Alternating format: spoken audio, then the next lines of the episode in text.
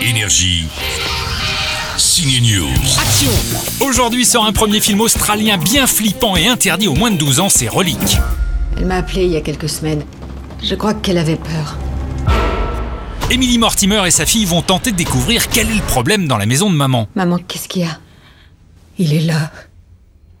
Il est sous mon lit. Non, il n'y a rien sous ton lit, maman. Vérifie pour moi.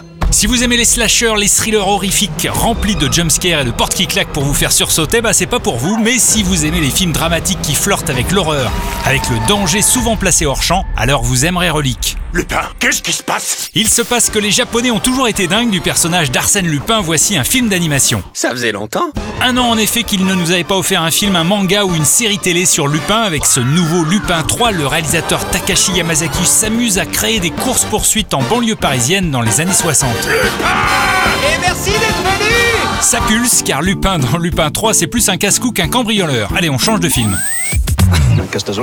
La comédie française de la semaine est pas mal du tout, c'est parents d'élèves avec le tandem Camilla Jordana en prof et Vincent De Dienne en babysitter. C'est elle ta maîtresse C'est moi, je suis normalement une maîtresse. Quiproquo, le babysitter est pris pour le père, il va sauter sur l'occasion pour draguer la prof. Jusqu'où l'embrouille peut-elle fonctionner Alors, elle est comment cette maîtresse K, non. Enfin, euh, elle a l'air compétente, quoi.